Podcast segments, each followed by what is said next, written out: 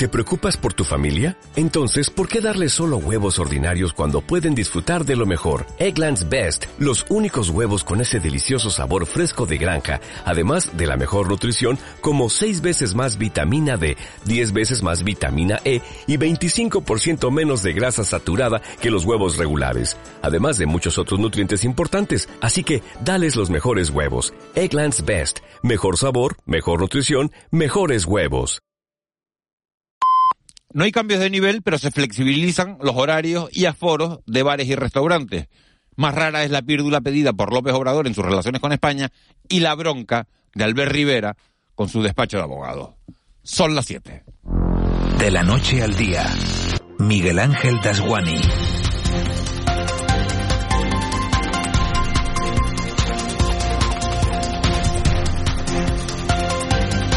¿Qué tal? Muy buenos días. Que el presidente de un país como México diga que no tiene nada contra los españoles, pero que quiere hacer una pausa en las relaciones es algo tan raro como que Albert Rivera, el ex de Ciudadanos, denuncia ante la prensa los presuntos incumplimientos contractuales de su bufete de abogados. No teníamos precedentes de que existieran estas pírdulas institucionales, pausas como las llama él, y tampoco nos imaginábamos a Rivera demandando a quien le dio trabajo después de su batacazo electoral. Pero ya lo decía el Quijote, cosas veredes, amigo Sancho.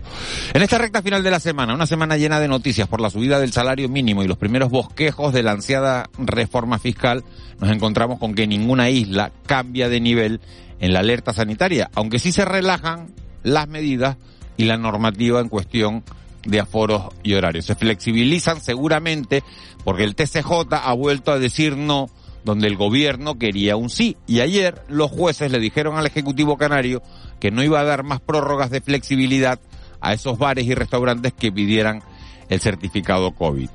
Por lo demás, llegamos a este viernes con más pateras, algunas de ellas arribando a La Gomera, con la incógnita de saber por qué con tantas mujeres científicas hay tan pocas que investigan. Silvia Jaén dice que es un problema estructural. Y llegamos este viernes con los vecinos de Puerto del Rosario, calientes como chinos, porque llevan desde el lunes sin ver salir una sola gota de agua de ninguno de sus grifos. Hablando de China, por cierto, hay que celebrar la quinta medalla lograda por España en unas Olimpiadas de invierno. La Ryder, que era el Castellet, se cuelga la plata con su tabla de snowboard. Y no olviden que el domingo hay elecciones en Castilla y León y que PSOE, PP y Vox están echando el resto. De la noche al día, Miguel Ángel Dasguani. 7 y 2, vamos con los titulares de este viernes 11 de febrero. Caja 7 te ofrece los titulares del día. Las islas siguen en los niveles de alerta sanitaria en los que estaban hasta ahora. Pero con un régimen de restricciones más flexibles en las islas de nivel 4 regirán las medidas previstas para el nivel 3 y en las del 3 las de nivel 2. Aunque la incidencia acumulada en la última semana desciende un 33,7%, el porcentaje de ocupación hospitalaria continúa preocupando. Antonio Olivera, viceconsejero de presidencia del Gobierno de Canarias. Las restricciones que aplicarán a partir de la publicación mañana en el boletín de estas medidas va a hacer que Tenerife Gran que siguen en nivel 4, van a pasar a disfrutar de las limitaciones y de las restricciones que hasta ahora tenían las islas que estaban en nivel 3. Y el resto del archipiélago va a pasar a tener las restricciones que hasta la fecha tenían las islas que estaban en nivel 2. Hoy el archipiélago notifica 1.312 nuevos contagios de COVID-19 y cinco fallecimientos. También hemos conocido que el Tribunal Superior de Justicia de Canarias no prorroga las medidas contra el coronavirus en las islas. Esto en el primer día sin mascarillas obligatorias en el exterior.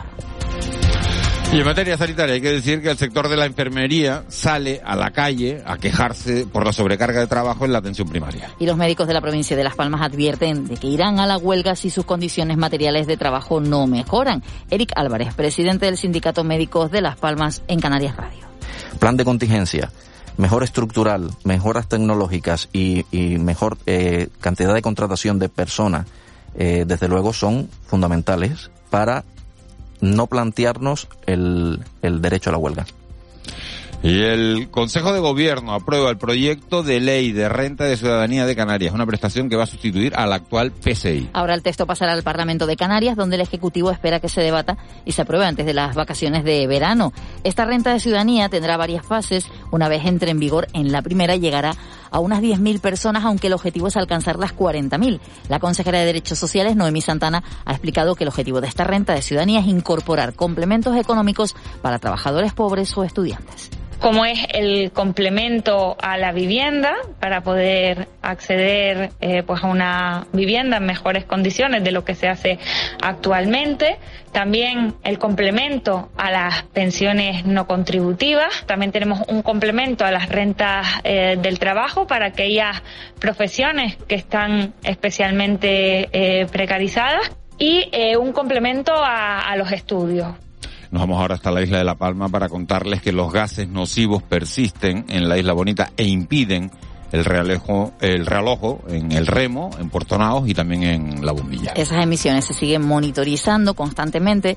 Los altos índices de dióxido son letales para la población y no llevan una línea descendente, por lo que no aún no aún no se puede especificar cuánto tiempo seguirá esta situación. Desde el Ayuntamiento de los Llanos de Aridanes se continúa buscando alternativas viables de acceso a esta zona. Y admitida a trámite la denuncia del caso Geneto por presunta prevaricación y malversación de caudales públicos. La juez que instruye el llamado caso Geneto ha acordado la apertura de diligencias previas por la presunta compra ilícita de terrenos de la ciudad deportiva del Club Deportivo Tenerife y declarar como investigados al actual consejero de justicia del Gobierno de Canarias y es primer teniente de alcalde en el Ayuntamiento de Santa Cruz, Julio Pérez, y a los expresidentes del Cabildo Tinerfeño, Ricardo Melchor y Carlos Alonso. Y un día más terminamos este repaso informativo hablando de migración. Salvamento Marítimo ha rescatado a más de 200 migrantes en las últimas horas que venían a bordo de cuatro pateras. Las embarcaciones fueron localizadas al sur de Gran Canaria. Sus ocupantes han sido trasladados al puerto de Arguineguín, entre ellos ocho menores. En lo que llevamos de año han llegado al archipiélago más de 3.500 migrantes. El delegado del gobierno en Canarias, Anselmo Pestana, se ha mostrado confiado de que esas llegadas desde Marruecos desciendan a partir de ahora. Explica que será posible tras el anuncio de este país de que se retomarán los vuelos de repatriación. Sobre el Centro de Atención Temporal de Extranjeros de Recife en Lanzarote, ha afirmado que comenzará a funcionar en unas semanas que tengan los servicios, de que, eh, bueno, serán en cuestión de semanas, eh, espero eh, que podamos utilizarlo, porque además nos requiere el propio defensor del pueblo, la Defensoría del Pueblo, de, que teniendo un recurso como ese, pues que, sea, que se ponga en funcionamiento, ¿no? Por eso esa declaración de interés general.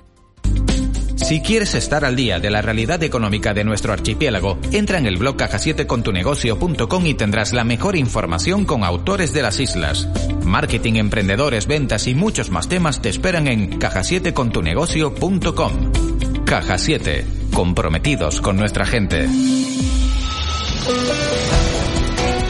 Vamos ya con los deportes. La protagonista hoy de todas las portadas es Keral Castellet, una chica de Sabadell que se ha colgado la plata en las Olimpiadas de Invierno de Pekín en una modalidad en la que, como dice ella en la portada hoy de, del Marca, no hay campeonato nacional y además solo hay dos pistas para entrenar y además que no tienen carácter permanente. Y aún así se ha colgado que era el Castellet la plata como rider de snowboard. Esa es la noticia que marca la, la crónica la crónica nacional. También el empate a uno en las semifinales de, de la Copa del Rey entre el Bilbao y el, y el Valencia. Se va a decidir todo en la vuelta. Y aquí nosotros estamos pendientes de la previa del fin de semana que comienza con la Copa del Rey de voleibol con dos equipos canarios, el Aris y el Gran Canario Urbacer, y también pendientes de esa preparación de los partidos que jugarán el domingo, Las Palmas y Tenerife. Joaquín González, muy buenos días. Hola, buenos días Miguel Ángel. Hoy arranca en Lugo la Copa de la Reina de Voleibol con dos equipos canarios como claros aspirantes al título. A las 4 de la tarde el Aristinerfeño se mide al San Cugat en partido de cuartos de final y mañana el ganador de este encuentro se verá las caras en las semifinales con nuestro otro representante, el Gran Canaria Urbacer. La final del torneo será el domingo y se podrá seguir a través de las cámaras de televisión canaria. En fútbol, el Club Deportivo Tenerife Tenerife visitará el domingo al colista de la categoría, el Alcorcón, un equipo que lleva 17 jornadas consecutivas sin ganar. No obstante, no hay ningún tipo de confianza en los tinerfeños que se ejercitarán esta mañana. Tras la sesión preparatoria ofrecerá rueda de prensa al técnico Luis Miguel Rami. Será mañana cuando llevarán a cabo el viaje ya hacia la capital de España. También esta mañana habrá entrenamiento para la Unión Deportiva Las Palmas. Los amarillos recibirán al Burgos el domingo en el estadio de Gran Canaria. Hoy también atenderá a los medios de comunicación el entrenador García Pimienta. También este domingo juega nuestro representante en la máxima categoría del fútbol femenino nacional, el Granadilla, recibiendo al Villarreal con la intención de sumar un nuevo triunfo que lo mantengan puestos de Liga de Campeones. Y en baloncesto también tendremos nueva jornada de la Liga ACB para los nuestros. El Canarias visitará mañana al Juventud, mientras que el Gran Canaria recibirá el domingo al Fuenlabrada. 7 y 10. Edgar Cederes, buenos días de nuevo. Buenos días, Miguel Ángel. Situación del tiempo, desaparece la calima, llega el alicio y bajan los termómetros, ¿no? Sí, así es. Sobre todo esos termómetros descenderán de forma más notable ya de cara a la jornada de mañana. Por el momento, en la jornada de hoy tenemos restos de calima y irá desapareciendo ese polvo en suspensión conforme avance la jornada. Ya mañana no lo notaremos. Y además también tenemos todavía algo de nubosidad de tipo medio y alto cruza el archipiélago de noroeste a sureste en general sin mayores consecuencias. El tiempo más soleado hoy en zonas costeras eh, donde las temperaturas pues serán agradables a primera hora de la tarde. Eso sí, no serán tan altas como en jornadas anteriores. Los termómetros marcarán hoy las máximas entre 2 y 3 grados menos que ayer. Los valores en la costa se moverán entre 23 y algo más de 27 grados. No se descarta algún valor rondando los 27, 28 grados, principalmente en la aldea, en la costa de la aldea, en la isla de Gran Canaria o en el suroeste de la isla de Tenerife. A esta hora los termómetros marcan 22 grados en Santa Cruz de Tenerife, 20 en Las Palmas de Gran Canaria y hoy poco importante el viento sopla de componente norte en las islas de mayor relieve flojo y el viento algo más intenso de componente este en Lanzarote y Fuerteventura en general mañana dará paso al alisio. Todavía tenemos la situación algo alterada por las costas del norte de las islas, donde llegan series de olas por mar de fondo del noroeste que superan los dos metros de altura. Y para aquellos pues, que tengan planes para el fin de semana, la novedad será el aumento de la humedad relativa, lo que se traducirá en un aumento en la nubosidad asociada al alisio, principalmente por el norte y el nordeste de las islas de mayor relieve. No se descarta que esas nubes en la zona de choque con esa nubosidad, con el relieve de las islas en zonas de medianías, nos deje algunas gotas, en general lloviznas poco importantes. El cielo más soleado a lo largo de todo el fin de semana por el sur de las islas de mayor relieve, también en Lanzarote y Fuerteventura, y por encima de esa nubosidad, es decir, por encima de unos 1.200, 1.300 metros de altitud, es decir, en las cumbres de La Palma, de Tenerife y de Gran Canaria.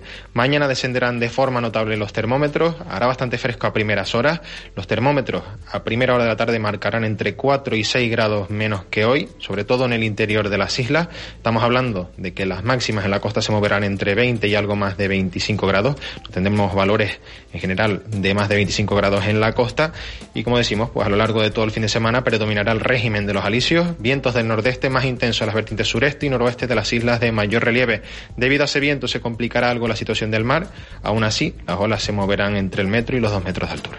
Edgar, nos pregunta un, un oyente, nos dice, hola, buenos días desde Beneguera, 20 grados y una ligera lluvia. ¿A qué se debe la lluvia? Nos dice el oyente. ¿No está en la predicción? Sí, en principio la lluvia es tipo goterón, es la asociada a la nubosidad de tipo medio y alto. Esas, en general, precipitaciones son débiles, como decimos, asociadas a esa nubosidad de tipo medio. No se descartan que se produzca a lo largo de toda la jornada en diferentes puntos del archipiélago, aunque, como decimos, no es nada destacable. En general, la mayor parte de esa nubosidad, de, perdón, de esas precipitaciones no llegan al suelo debido a que tenemos una capa de aire seco en capas bajas y como decimos esas precipitaciones son muy débiles y dispersas en forma de cotas muy aisladas. O sea que mm, no estaba previsto, pero no es raro, o sí estaba previsto. Bueno, podía suceder, ¿no? A ver si los modelos de predicción no dan la precipitación, porque en principio no hay humedad como para que se produzcan esas precipitaciones. Tenemos algo de humedad en capas altas, ¿Qué pasa? Que aunque el radar meteorológico nos dé que está precipitando, esa precipitación, la mayor parte de ella no llega al suelo porque tenemos una capa de aire seco en capas bajas. Y se traduce pues en algunas gotas dispersas que caen en diferentes puntos del archipiélago. Ya la hemos tenido durante la madrugada en las islas de mayor relieve, pero en general no ha llegado a contar esa precipitación en los pluviómetros porque no llega a mojar el suelo. Edgar Cedrés, muchísimas gracias por, por las aclaraciones, por las explicaciones. Te vemos ahora en la tele sobre las 8 menos 10. Un saludo, buen fin de. Un saludo, buen fin de semana. 7 y 14 nos vamos hasta la sala del 112. Ahí está Laura Otero. Laura, buenos días. Hola, buenos días. ¿Cómo han transcurrido las últimas horas? Bueno, hoy destacamos un rescate que fue realizado a última hora de ayer en la isla de La Palma. Una pareja alemana que se encontraba realizando un sendero en la caldera del de Taburiente, alertada por la caída de una mujer de 23 años con un traumatismo craneal en esta zona de la caldera. Fue rescatada por los equipos de Cruz Roja del Parque Nacional y de los bomberos y asistida y trasladada al hospital por el Servicio de Urgencias Canario.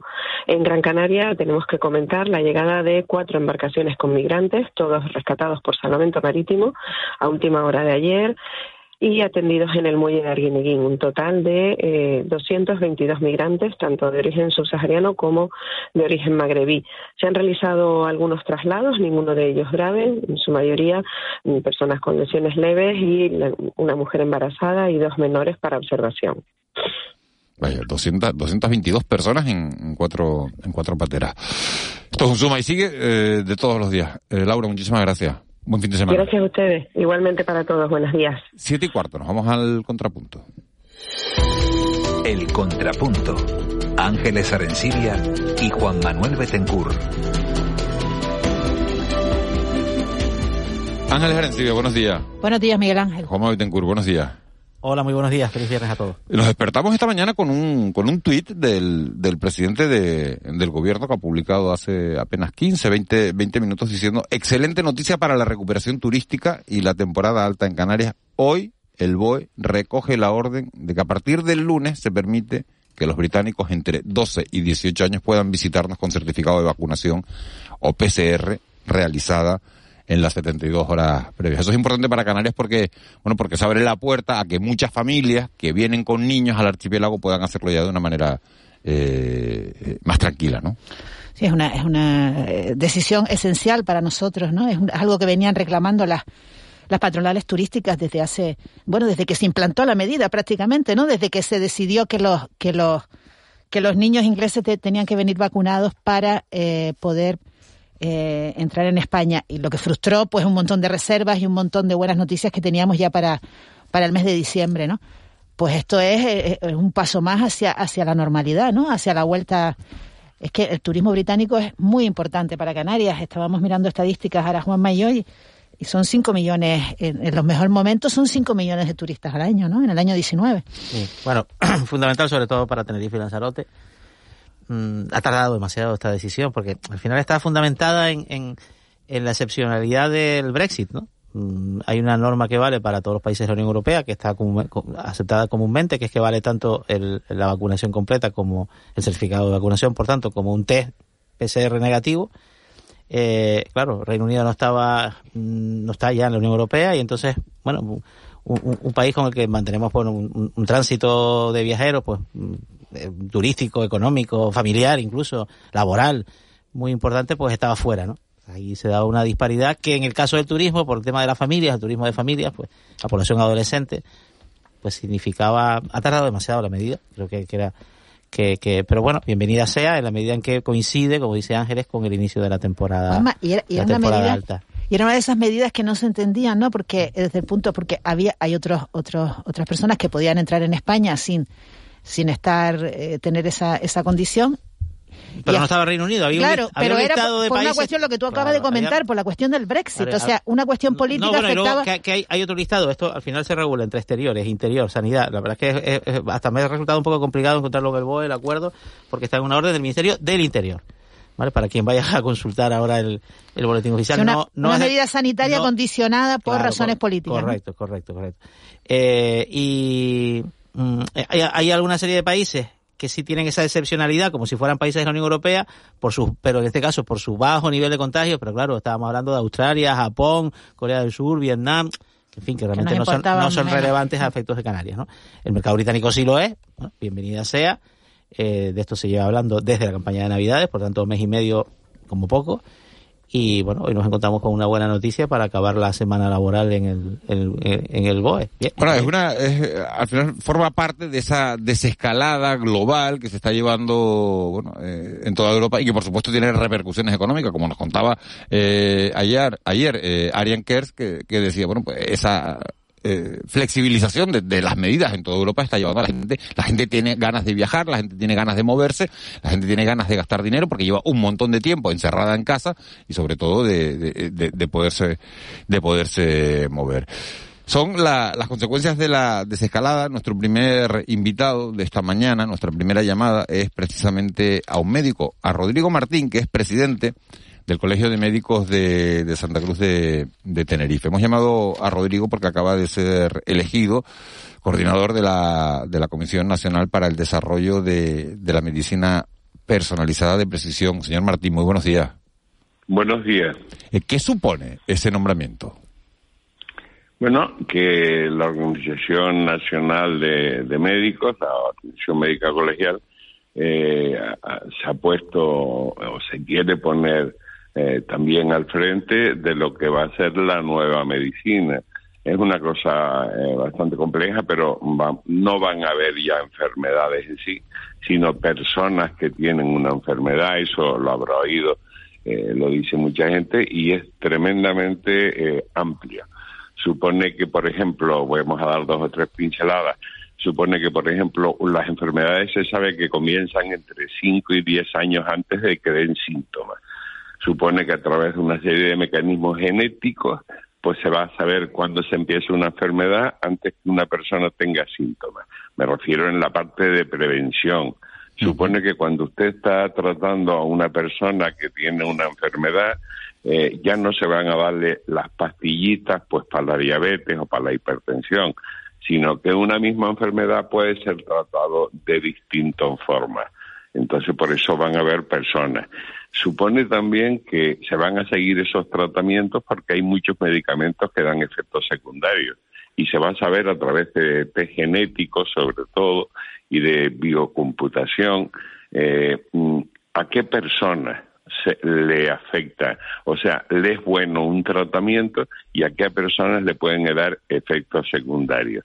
Y luego supone también que se va a cambiar todo lo que es la parte de cirugía y se va a operar con robots y se va a operar con eh, imágenes que van a ayudar tremendamente a que no hayan fallos quirúrgicos. Es muy amplio, muy amplio, pero va a ser una transformación completa de la medicina. Ya no, eh, incluso no habrán, no se podrá dividir la medicina casi ni en especialidades. Por supuesto, hay que reorganizar el sistema público y se piensa que eso va a pasar en los próximos cinco años, porque los conocimientos... ¿En cinco años únicamente? Entre cinco y diez años. Los conocimientos ya se tienen, lo que hay que poner son medios, y ya el ministerio ya está poniendo muchos medios para empezar en lo que es la parte del Big Data, de la supercomputación, probablemente muy, muy rápidamente cambiemos la historia clínica y la primaria. O sea, va a ser una revolución que va a venir inmediatamente. Entonces, ¿A quién van a afectar eso? Pues afectar sobre todo al paciente, porque se va a centrar en el paciente para mejor. Pero también va a afectar a todo lo que es el personal eh, médico, las mismas especialidades, la organización del sistema, va a afectar a lo que son los servicios de salud. Bueno, el Ministerio ya se está poniendo las pilas. Hay países que van mucho más avanzados y aquí en Canarias no queríamos quedarnos tampoco atrasados y, en, nacionalmente tampoco. La Organización Médica Colegial, así como otras profesiones sanitarias que están afectados, tiene que ponerse las pilas y tiene que ponerse a hablar de todo esto, pues con el Ministerio y con todas las personas afectadas, a, a crear formación, a hablar con los ciudadanos, a fin, todo eso hay que empezar a hacerlo y rápidamente. Dos cuestiones sobre, sobre este asunto, eh, señor Martín. Una, se va a tener que reciclar el personal médico porque entiendo que bueno que, los nuevos médicos los, jóvenes que están hoy hoy en día en la facultad bueno pues van a recibir todo este, este tipo de formación una va a haber que hacer una formación complementaria por parte de eh, de los médicos si este sistema se va bueno, a implantar en los próximos 5 o 10 años, como usted dice, y dos, actualmente hay algún recurso técnico que, permita detectar enfermedades con anticipación en Canarias. Sí, ya hay recursos que se están haciendo y lo que pasa es que el personal ya se ya lo está haciendo. En los hospitales muchos servicios hacen medicina de precisión ya, no en toda su amplitud, pero sí en parte, porque una de las cosas en las que se basa la medicina de, precisión para los cánceres, que es más que nada donde se ha puesto en marcha primero, y las enfermedades raras, es a base de marcadores. Y entonces muchos servicios hospitalarios de nuestro país y de Canarias están utilizando ya ese tipo de marcadores. Les pongo dos ejemplos que son muy muy impactantes eh, de todo este tipo de medicina. Eh, en Las Palmas, no sé si les suena la noticia que se ha puesto en marcha para los cánceres hematológicos desde hace ya un año y pico, lo que se llaman las TECAR, que es un tratamiento que se pone sacando sangre, inyectando al paciente muy específico, que va a tratar determinados cánceres muy específicos. Eso está puesto en el Hospital Negrín de Las Palmas, como un hospital de referencia. Bueno, eso es parte de la medicina personalizada y eso llevamos ya dos años haciéndolo. Las vacunas que usted probablemente se haya puesto, la vacuna de Pfizer y la de Moderna, no todas, pero esas dos, la vacuna de Pfizer y de Moderna, son vacunas genéticas de medicina de precisión. O sea que tenemos ejemplos evidentes que ya lo estamos haciendo. Lo que pasa es que le hemos, se le ha dado ese nombre porque lleva muchísimas otras cosas, lleva eh, computadores, lleva big data, lleva, fin, lleva un estudio genético de las poblaciones, lleva montones de cosas que hay que ir haciendo poco a poco, pero que si la tenemos montada ahora mismo, mire, le doy una noticia de hace nada, dos días, se ha creado una nueva secretaría, no, vicesecretaría general del Ministerio de Sanidad, exclusivamente para llevar todo esto en el tema de previsión de prevención. Eso se nombró no hace ni, ni 15 días. Es decir, vamos muy rápidos porque si tuviéramos esto, si tuviéramos esto, por ejemplo, toda esta cosa del COVID, lo hubiésemos frenado con muchos mejores resultados. Y esto es un poco lo que ha parado, lo que ha hecho que se despierte todo. Es decir, podíamos tenerlo, se podía haber hecho, pero no estábamos preparados. Y no estábamos preparados simplemente no porque no tuviéramos conocimiento, es que no se había invertido para esto. Y eso es lo eh, que ha hecho que los, estados despierten. Doctor, le estoy escuchando, doctor Martín, buenos días, y, me estaba acordando un poco de, pues mire, se lo voy a decir, de Miguel Bosé, ¿no? Porque usted está hablando de, que las vacunas están no concebidas de forma genética, yo creo que son sintéticas en todo caso, y hay que aclarar un poco que, que en fin, que, que, estas vacunas, o sea, no hacen un experimento con el ser humano. No, no, no, yo, no, perdone si, si yo, no, a ver, la vacuna, me refiero yo que las vacunas, y eso hay que decirlo porque no es nada raro, la vacuna genética no quiere decir que tenga nada raro ni nada de eso, no. Normalmente las vacunas era el propio, digamos, bicho, para hablar sencillo, además han dado un resultado espectacular. Sí, una infección eh, simulada, básicamente, ¿no? Sí, sí, en el fondo. Sí, es una infección simulada. Esto no, esto fue un cambio genético en, la cadena de ADN que faltaba. O sea, una vacuna, cuando yo digo genéticamente es porque está conseguida de otra manera, desde una transformación genética y no de una infección simulada sea, es un tipo de vacuna que incluso algunos especialistas dicen que no se debe llamar vacuna, sino tratamiento. Con lo cual no quiere decir que puede ser incluso todavía más efectivo. Pero eso no quiere decir nada. A ver, eh, la gente tiene que ir, porque es una cosa que vamos a educar a la población. Es decir, la gente tiene que ir pensando, y además que va a ser bueno para todos, que en un futuro el estudio de la genética de cada uno, y no es para ponerle vacunas ni nada, sino simplemente cuando tengan una enfermedad, el estudio de su propia genética eh, eh, nos va a decir, de su cadena de ADN y todo, nos va a decir a los médicos si ese tratamiento, esa pastilla que se está tomando, le está produciendo contraindicaciones. Es que es completamente al revés. Eh, esa es la otra pregunta que, le quería hacer, doctor Martín. esta medicina, un poco la carta, vamos a decir, una, centrada en, en, un paciente concreto, no, no con carácter general, es una medicina accesible también para todos? ¿Va a ser una medicina accesible para todas? ¿O se va a abrir también una brecha en función de las capacidades económicas del ciudadano X paciente? Eh, se dice que aunque al principio, esto lo dicen los expertos, eh, que aunque al principio cueste un poco más por lo que hay que invertir en una serie de cosas, el ahorro que va a suponer en un futuro, primero porque no se van a dar tantos tratamientos, o sea, tantas pastillas a veces tiradas por gusto. Segundo, porque se va a prevenir. Buena parte de las enfermedades se van a prevenir. cinco o diez años antes incluso de que empiecen a dar síntomas. Tercero, porque se va a hacer un seguimiento posterior de todas esas, eh, y, hecho de una manera, eh, digamos, eh, por ordenadores. Van a hacer el seguimiento posterior. Pues el ahorro que producirá esa medicina al futuro, del futuro ya, del futuro presente, digamos, es la única manera que hay de que los sistemas públicos para todo el mundo de salud puedan sobrevivir en el futuro. Es decir, no solo es asequible para todos, sino que es una manera de que el gran ahorro que producen en cama, en medicamentos y en una serie de cosas sea eh, eh, la manera de que el sistema público de salud pueda sobrevivir de cara a los próximos años. Eso eh, dicen muchos expertos. Buenos días, doctor Martín. yo, también le, estaba escuchando y, lo, y, me llama la atención todo lo que usted cuenta, me parece maravilloso, pero me parece un poco de ciencia ficción en el sentido de que estamos en un contexto de eh, listas de espera, eh, enfermeros, enfermeras que se quieren ir porque, porque están hartos del trabajo que tienen. En fin, toda esa serie de dificultades que tiene la sanidad ahora, eh, ahora convertirla, eh, usted ha dado el, tiempo de 5 o 10 años. ¿Cómo es posible hacer esto, no? Compatibilizar esta situación tan eh, triste de la sanidad en algunos aspectos con esta revolución que usted ha dicho que hay que hacer un montón de cosas, ¿no? Hay que hay que eh, eh, hay que cambiar, hay que revolucionar toda la sanidad. Es un reto, pero hay que hacerlo porque si no me preguntan y es que no sería ni ético si se tienen estos conocimientos y estas posibilidades y no lo van a hacer es un reto, pero hay que hacerlo.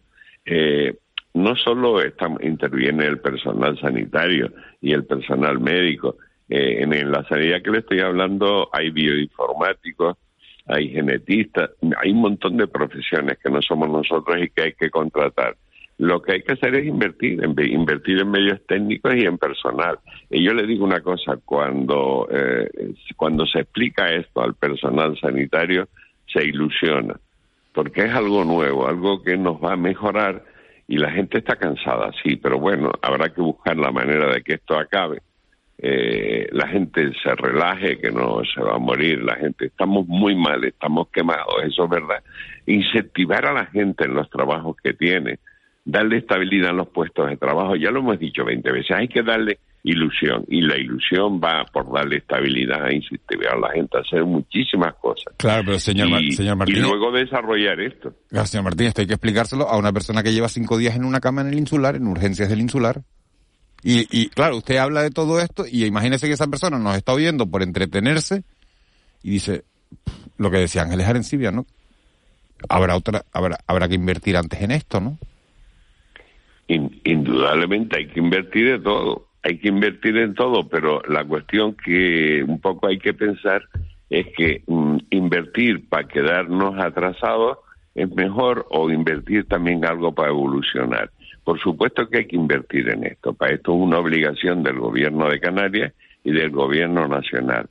Prácticamente todos los fondos que se están metiendo en medicina de precisión eh, se están metiendo de fondos que nos vienen de Europa que dice que esto va a venir y que hay que ponerse al día. Entonces también se está invirtiendo en la sanidad tal como la conocemos.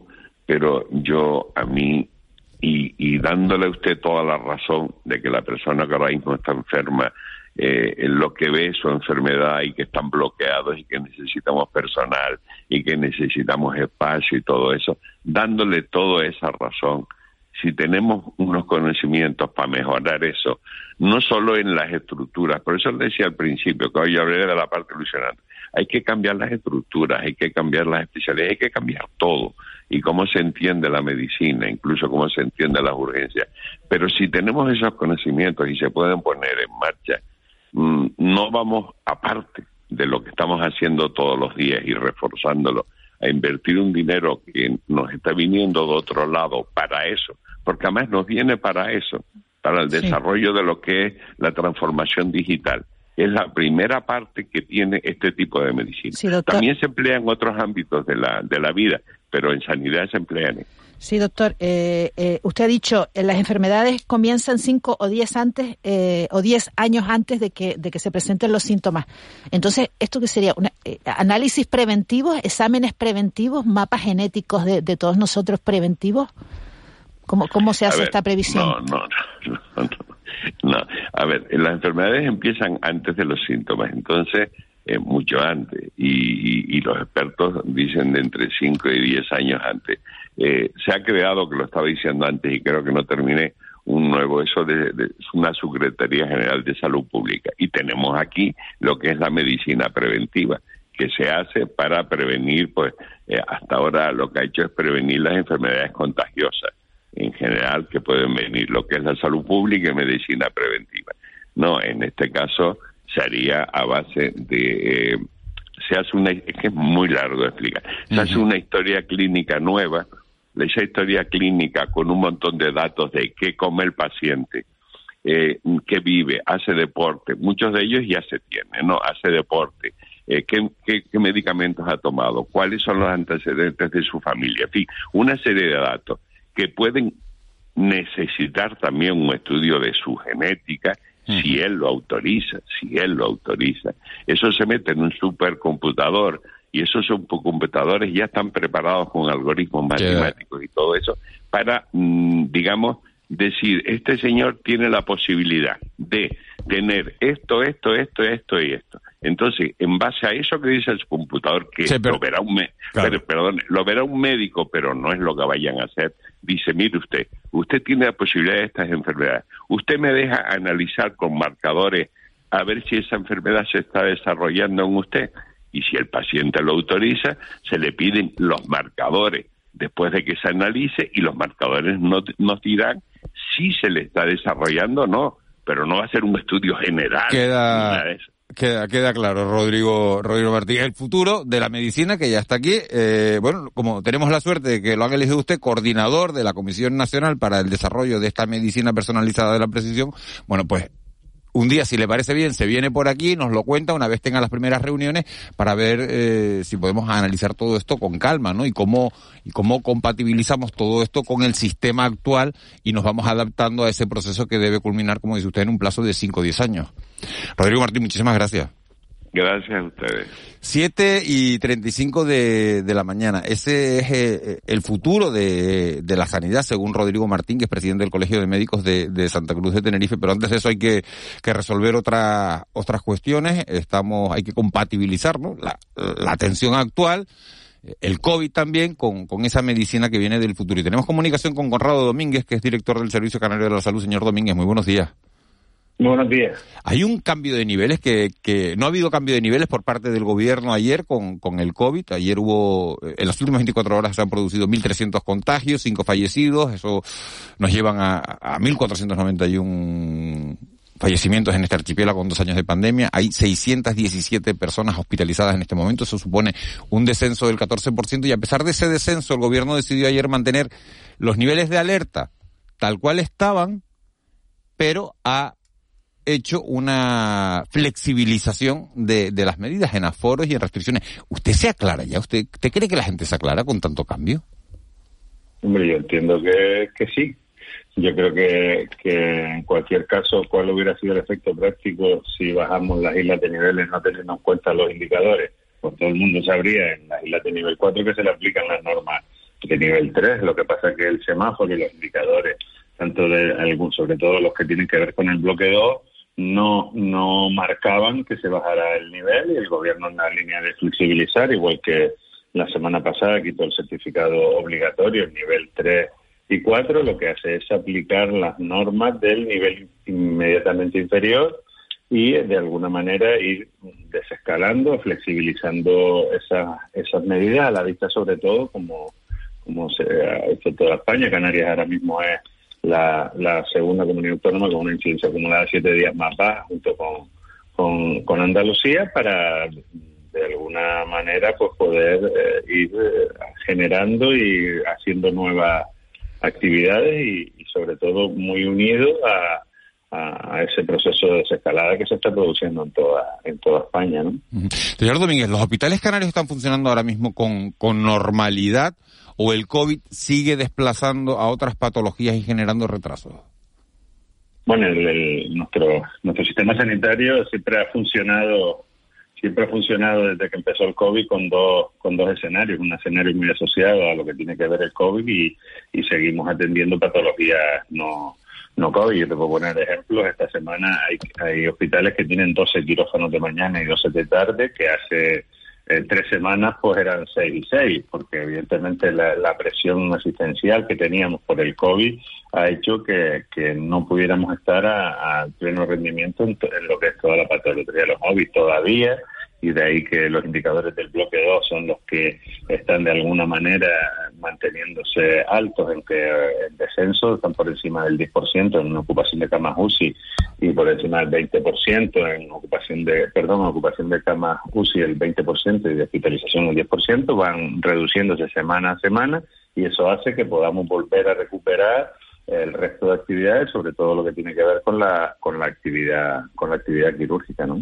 En febrero de, 2021, señor Domínguez, el Gobierno de Canarias, su consejería, la Consejería de Sanidad, eh, aprobó un plan para reducir las listas de espera, se llamaba Plan Aborda. Eh, contemplaba una inversión de 200 millones de euros. Con, con la situación del COVID, ¿ha servido de algo ese, ese plan Aborda? ¿Se han reducido las listas de espera?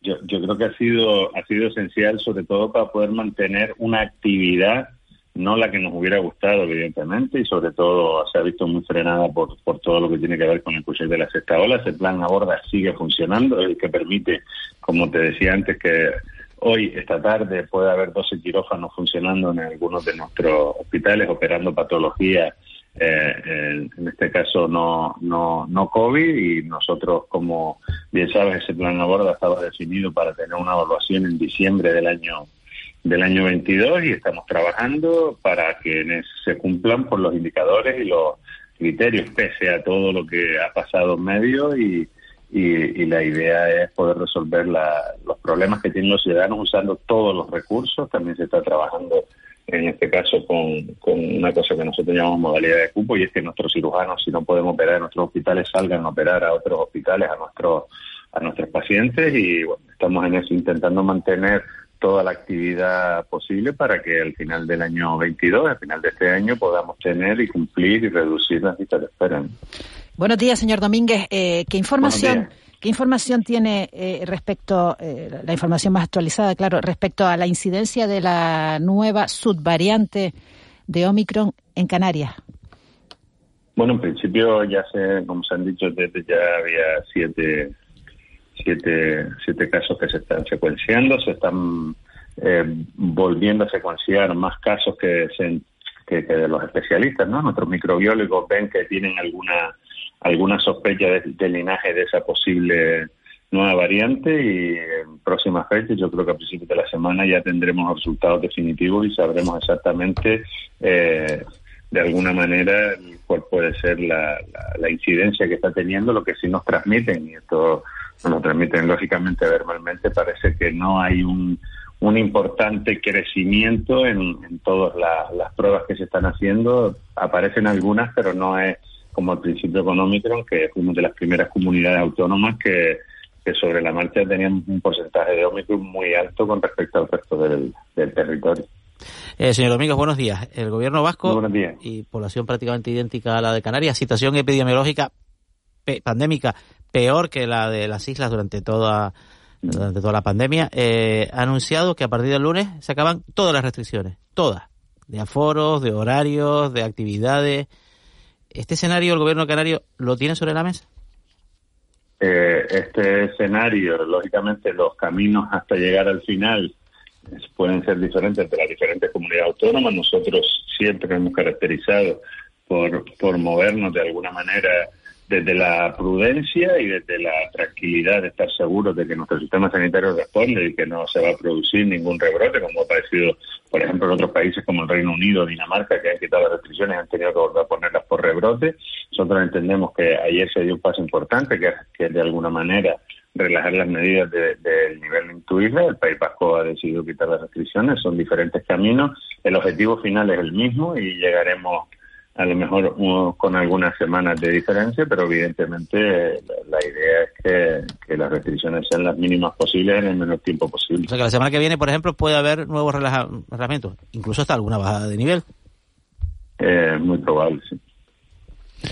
Conrado Domínguez, director del Servicio Canario de la Salud, muchas gracias por habernos atendido, porque sé que tiene una mañana complicada, que va de, de sitio en sitio, así que muchísimas gracias por habernos dedicado unos, unos minutos y podernos haber dado estas explicaciones. Nada, muchas gracias a ustedes, muy amables como siempre. Gracias. Un abrazo. Siete, siete y, y 43. Así está la, situación del COVID. Fíjense, la, la realidad del día a día, que es la que nos ha contado Conrado Domínguez, que, que considera que ese, que ese plan de lista de espera, ese plan aborda 200 millones de euros que, que se han invertido para, para reducir el tiempo de espera en las intervenciones quirúrgicas, bueno, pues que por lo menos ha servido de, de colchón para eh, que la situación no, no se desbordara eh, mucho mucho más mucho más allá de lo de lo previsible. Y Rodrigo Martín que nos ha contado cómo va a ser la medicina del futuro, esa que tiene que estar por por venir. Son dos realidades distintas. Hoy vamos a hablar además de, de otro asunto que tiene hablar que tiene bastante que ver con tiene que ver con la ciencia y tiene que ver con el papel de la mujer porque hoy se celebra este 11 de febrero, el Día Internacional de la Mujer y la Niña en, en la Ciencia. ¿Qué hemos hecho? Pues hemos hecho una tarea que ha sido sencilla porque en los últimos meses eh, mujeres científicas han estado a la cabeza liderando proyectos de envergadura como ha sido, por ejemplo, canalizar las tareas de la erupción volcánica de, de la isla de La Palma. Así que hemos dicho, ¿a quién llamamos en este día Internacional de la Mujer y la Niña en la Ciencia? Y hemos dicho, pues vamos a llamar, por ejemplo, a María José Blanco, que es la directora del Instituto Geográfico Nacional en Canarias. Señora Blanco, muy buenos días. Hola, buenos días. Eh, le voy a preguntar después por el volcán porque hasta hasta feo estaría que, que, que no lo que no lo hiciera y que no aprovechara la oportunidad para, para tener la, los últimos datos, pero empiezo con este con este papel. Hay mujeres científicas, pero hay pocas que se dedican a la a la a la investigación. Decía ayer la viceconsejera Silvia Jaén que esto se debe a un problema estructural. ¿A qué problemas se enfrentan, eh, a qué obstáculos se enfrentan las mujeres cuando se quieren eh, dedicar al mundo de la ciencia y avanzar en su carrera? Bueno, en, en, el caso de los investigadores que pertenecemos a organismos que no eh, están declarados como tal, como es mi caso en el Instituto Geográfico Nacional, hay muy pocas mujeres investigadoras porque hay pocas mujeres. E, ese sería el resumen, ¿no? No es que haya un impedimento para eh, especialmente para las mujeres para acceder a la carrera investigadora, pero en el caso de la carrera investigadora como tal, en organismos como puede ser el CSIC, es difícil compaginar una carrera que tardas muchos años en, en obtener una estabilidad eh, económica y una estabilidad física, porque tienen que andarse moviendo de país en país hasta los 40 años eh, para una mujer por, por su pura biología. Vamos, se buscan alternativas en las que te permita una estabilidad mucho antes. Uh -huh. Habría que establecer, ¿es usted partidaria, señora Blanco, de, de establecer un, un sistema de, de, cuotas para promover la, la igualdad? Asegurarnos que, bueno, que todas las posiciones tienen un número equitativo de mujeres y de hombres. ¿Eso equilibraría la, las desigualdades? Eh, no las equilibra instantáneamente. Yo al principio la verdad es que no era partidaria de las cuotas, pero a medida que he ido, eh, ha ido pasando el tiempo y lo he ido reflexionando, eh, creo que son fundamentales las cuotas para que existan unos eh, cauces que canalicen las eh, condiciones femeninas que a veces son despreciadas ¿no? por, por tribunales que valoran los currículum de las personas con, un, con un, toque femenino que comprendan que una chica investigadora cuando tiene treinta y tantos años pues eh, lo más seguro es que algún año de su vida lo dedique al cuidado de algún hijo. Y, esto se tiene que retraer de, de, la valoración ese año, se tiene que retraer de la valoración de su currículum. Eh, esto que parece evidente no, no, se ha, no se ha hecho todavía o no se hace con frecuentemente. Y entonces yo creo que sí en los tribunales tiene que haber una cuota de participación femenina hasta que todos estos criterios se normalicen y sean los estándares. A partir de ese momento eh, ya da igual que el tribunal esté formado solo por hombres o solo por mujeres o al tanto por ciento que sea de mezcla. Eh, señora Blanco, buenos días. Buenos días. Y en los puestos directivos, ¿también recomienda usted que se apliquen las cuotas o que la cosa se nivele un, un poco? Usted es una directiva del, del, del IGN, bueno, es una privilegiada en el sentido, no, no, no le resto mérito a ello, ¿no? Eh, y ya las profesiones técnicas, en la investigación, pues la presencia de mujeres, pues, bueno, está generalizada, normalizada felizmente. pero la cúpula ya no tanto. ¿Qué hay que hacer para que esto también se traduzca en el lugar donde se toman decisiones? Pues eh, exactamente lo mismo. Cuando se valoran los currículum de los eh, candidatos a un puesto de directivo, tiene que haber mujeres que entren en esos eh, tribunales de valoración de currículum. Es la única manera realmente. Buenos días, señora Blanco. Eh, la catedrática eh, Catalina Ruiz, que bueno, lamentablemente ya, ya, falleció, fue la primera mujer en, en, ganar el premio Canarias de Investigación. Y esto fue en el año 2017, o sea, hace nada, ¿no? Ella comentaba en un, en un seminario eh, precisamente sobre este asunto que estamos hablando, que ella se preguntaba cuando organizaba congresos por qué vienen tan pocas mujeres, por qué nunca vienen las mujeres, hasta que se le ocurrió poner una guardería. Y entonces eh, cambió totalmente, ¿no? De, no venir ninguna mujer o muy poquitas a venir muchísimas mujeres a estos congresos científicos que ella organizaba. Hay, hay eh, cositas del día a día que, que, se pueden cambiar eh, para mejorar la presencia eh, de las mujeres en, la ciencia. Usted se ha referido, ¿no? A la necesidad de estabilidad, a la necesidad de tener una, una seguridad eh, económica para, para, para terminar, ¿no? Para tener familia, para tener tu vida, para, para conciliarlo con la carrera científica? ¿Hay, ¿Hay medidas que usted cree que se deberían, podrían tomar medidas, no sé, eh, del día a día, no? Eh, sí, mientras el cuidado de los hijos descanse mayoritariamente y de manera casi exclusiva en, en, muchas parejas en la mujer, pues es difícil hacer la conciliación de cualquier trabajo que tenga eh, un horario que pueda ser más allá del, horario establecido. Em, por ejemplo, eh, nunca he visto, como comentaba anteriormente, en un congreso, últimamente se ve en niños que asisten a los congresos, bebés que asisten a los congresos, porque los llevan sus madres, pero nunca he visto un padre que lleve un niño a un congreso.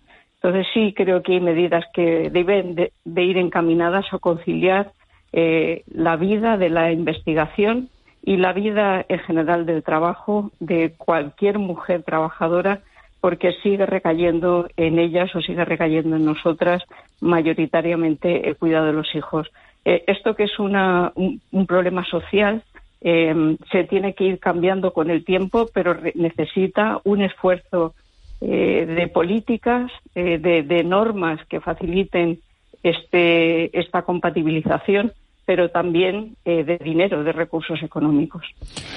Señora Blanco, eh, prácticamente para, para terminar, eh, le, dije que le iba a preguntar por el volcán y, me da cosa tenerla siendo la directora del IGN y no preguntarle, aunque no tiene nada que ver con el tema de, la mujer y la ciencia, o sí tiene que ver, porque ha sido usted la, la responsable de, de, transmitirnos toda la información de lo que iba ocurriendo día a día. ¿Cuándo se va a normalizar la situación en el Valle de Aridane, por lo que usted ve?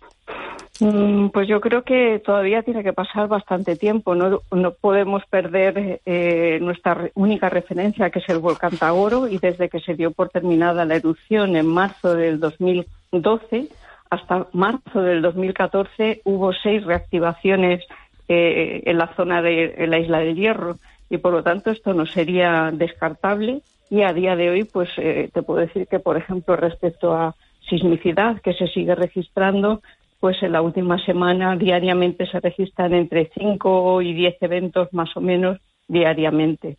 Eh, en la misma zona en la que se producían los anteriores y a las mismas profundidades. Señora Blanco, ¿y hay, alguna esperanza que le podamos dar a los vecinos del Remo, eh, Portonados y La Bombilla, de que cesen las emisiones de gases en La Bombilla, que, están impidiendo que, esas, esas zonas pues vuelvan a ser ocupadas por sus habitantes? Porque realmente la cosa pinta fea.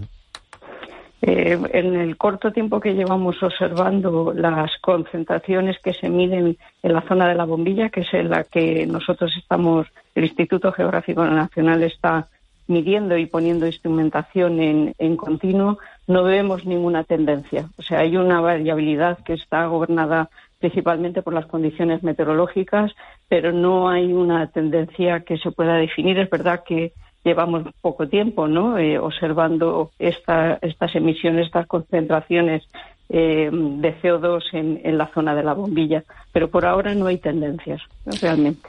María José Blanco, directora del, del IGN, el Instituto Geográfico Nacional en Canarias. Muchísimas gracias por habernos atendido. Gracias a vosotros por darme la oportunidad de hablar de las mujeres y de la ciencia, que creo que eh, llegará un momento, espero que sea cercano, que esto no tenga que ser un día internacional. Ojalá que sí, y ojalá que mujeres como, como usted sirvan, que, estoy convencido que es así, sirvan de, referente para animar a otras niñas a que se dediquen al mundo de la ciencia y, y bueno, se pueda encontrar ese, ese equilibrio ¿no? que, que deseamos todos y al que aspiramos todos. Muchas gracias. Un saludo. Un saludo. 7, siete y 53 de, de la mañana. Hemos querido hablar con María José Blanco y decíamos, bueno, no lo podemos dejar ahí. Si queremos hablar también del Día Internacional de la Mujer y la Niña en la Ciencia con más personas y hemos buscado una compañera periodista. Lara Carrascosa, muy buenos días. Hola, buenos días. ¿Cómo estáis, Miguel Ángel? Su directora del Instituto Universitario de, Mujeres Investigadoras. Lara, contaba eh, María José Blanco que, bueno, que no se ve normalmente en los congresos eh, a mujer, eh, se ve a mujeres con sus hijos, pero no se ve a hombres con, con sus hijos. Totalmente cierto. yo, claro, yo sé, claro, y me imagino que tiene a los tuyos alrededor, ¿no? Yo, yo sí, yo tengo una solo, pero lo cierto es que nosotros estamos solos en Tenerife, entonces yo a mi hija la he llevado a tribunales de trabajo de fin de grado, de trabajo de fin de máster, a congresos, a ruedas de prensa, a todos los sitios donde la he tenido que llevar la he llevado. Tiene 10 años ya y una experiencia grande en ver a, a, a su madre trabajando. Claro, no te lo has encontrado con, eh, con padres, ¿no? Haciendo lo mismo. No, para nada, para nada. Eso es, digamos, no hay ningún, ningún profesor que haya traído nunca a sus hijos a clase, nunca, ninguno. Bueno, hoy el Instituto Universitario de, Estudios de las Mujeres organiza una editatona virtual de mujeres investigadoras con, con perspectiva de, de, género. Se quiere contribuir a visibilizar a las mujeres investigadoras que realizan hmm. sus aportes a, a la ciencia con perspectiva de género. ¿En qué consiste la jornada, Lara? Bueno, pues es una editatona organizada por el Instituto Universitario de Estudios de las Mujeres de la Universidad de La Laguna en colaboración con Wikimedia España y con el personal de la biblioteca de la Universidad de La Laguna que nos va a ayudar a referenciar bien los artículos. Y esto consiste en que las personas que se han apuntado voluntariamente pues tendrán una, una mujer investigadora con que además su investigación tenga perspectiva de género porque es la, la, la, condición y, y, la editarán durante el día de hoy con las instrucciones que nos den el profesional, los profesionales de la biblioteca para que estas, estas entradas estén bien hechas y luego no sean borradas. Buenos días, Lara. Hola, eh, Ángeles, ¿cómo estás? Pues estupendamente. Mira, eh, eh, eh, una de las cuestiones que se señala ¿no? al, al, al hablar de esta editatona, que, que digamos que es una es una es una jornada no dedicada como como una especie de maratón dedicado a editar en Wikipedia no se puede definir así más o menos sí algo así vale vale eh, decías eh, que solo un 10% de las personas que editan eh, artículos en Wikipedia son mujeres. Son, son mujeres. ¿Esto qué consecuencias acarrea? Bueno, pues tiene un sesgo de género. El sesgo de género existe. Entonces, que haya cada vez más mujeres en más puestos, aunque no garantiza que todas las mujeres sean feministas, lo que sí garantiza es que el sesgo de género se va reduciendo. Entonces, si solo el 10% de las personas que editan artículos en la Wikipedia son mujeres, así nos ocurre que las biografías de mujeres pues no alcanzan el 16%. Y esto es increíble, porque es que somos más de la mitad de la población. ¿Y qué ausencias eh, inauditas hay en Wikipedia? O sea, ¿qué tipo de, de, ausencias eh, respecto a mujeres válidas, mujeres que lo merecen, eh, se detectan en, en Wikipedia, ¿no? Que, que es una, una de las, de las páginas más consultadas, ¿no? Por, por, por, todos nosotros. Bueno, pues nosotros hemos estado mirando y entre nuestras, entre alguna compañera nos hemos dado cuenta que hay gente que tiene un montón de, de, experiencia en sus áreas y tiene muchísima investigación y que no están, ¿no? Porque nadie las, las ha introducido. Eh, sí que, por ejemplo, hemos encontrado que algunas que algunas compañeras, como este como María José Guerra, que es catedrática, pues sí que se encontraba ya en Wikipedia, opino, pero nosotros, por ejemplo, tenemos a una compañera que se llama Inmaculada Perdomo, que además hace muchísimo muchísima investigación en STEM, en visibilizar a las mujeres las carreras de ciencia que no se encuentran en la Wikipedia. Entonces hay cosas que no, no nosotras entre nosotras no nos explicamos muy mm, mm, eh, y luego las entradas en la Wikipedia también pueden hacerse con sesgo de género, porque esto no es de ciencia, pero yo recuerdo cuando vi el documental sobre la Chana, que es una histórica bailadora española, que cuando yo fui a su biografía dice se retiró por problemas familiares y es que el marido le pegaba unas palizas de muerte y se tuvo que retirar, ¿no? De los de los eh, de los de los escenarios. Entonces uno dice bueno pues esto está claro que, que no que alguien quien lo ha editado no lo ha editado con, con ese, esa perspectiva de género de explicar por qué la Chana que era una de las grandes bailadoras que fue a Hollywood pues eh, se tuvo que retirar de los escenarios y qué requisitos hay que tener para para poder hacer editar en, en Wikipedia Los requisitos, ninguno, simplemente registrarse. Eh, yo es la primera vez que lo hago, que también me sorprendo porque digo, bueno, yo, yo que, tú sabes que yo he escrito lo más grande en periódicos, en donde sea, que no, me, no he tenido nunca ningún problema, nunca he hecho una entrada en la Wikipedia, pero porque a veces uno está tan preocupada por el día a día eh, por el por lo que tiene que hacer por su trabajo por la casa por la comida eh, por, que no no no se dedica a estas cosas. Eh, y, y, dime. Y Lara Lara la Wikipedia es una referencia válida en ese sentido porque claro como cualquier modelo, eh, es muy peculiar este, ¿no? De trabajo colaborativo, realmente edita quien quiere, no, no, quien puede, no, no, no, hay ningún requisito. Sí, sí, ¿sabes lo que pasa? Porque nos centramos en la Wikipedia. Nos centramos en la Wikipedia porque mm, es un punto de referencia de, de mucho alumnado, no solo, no solo en, los coles, sino también en la universidad. En la universidad no se puede usar la Wikipedia en los trabajos, pero ¿qué nosotros les decimos? Pueden usar las referencias que vienen abajo. O sea, el, el, el, el Mm, el kit de la Wikipedia es que esté bien referenciado y es la dificultad para que luego te lo borren. ¿Por qué hay un sesgo de género en, la, en Wikipedia? O es un reflejo de que lo hay en general, por supuesto, ¿no? Pero ¿por qué en Wikipedia? Pues porque los que editan mayoritariamente son hombres y porque el sesgo de género existe porque nos criamos en una y nacemos, nos criamos en una sociedad patriarcal, lo llevamos todos y todas en la cabeza. Lo que pasa es que las que tenemos estudios feministas lo que hacemos es minimizar ese sesgo de género porque ya sabemos que está ahí. Lara Carrascosa, su directora del Instituto Universitario de Mujeres Investigadoras. Muchas gracias por haber estado con, nosotros este Día oh. Internacional de la Mujer y de la Niña en la Ciencia. Muchas gracias a, todos por, a ustedes por llamarme, ¿no? Y, recordarles que la falta de modelos es súper importante porque si no hay modelos las, siguientes generaciones de niñas y de mujeres no, no elegirán carreras de ciencias o lo que realmente les guste hacer. Para lo que necesites tienen los micrófonos estos abiertos. Muchísimas gracias, Lara. Un abrazo. Chao, hasta luego. O'Reilly Auto Parts puede ayudarte a encontrar un taller mecánico cerca de ti. Para más información, llama a tu tienda O'Reilly Auto Parts o visita oreillyauto.com. Oh, oh, oh,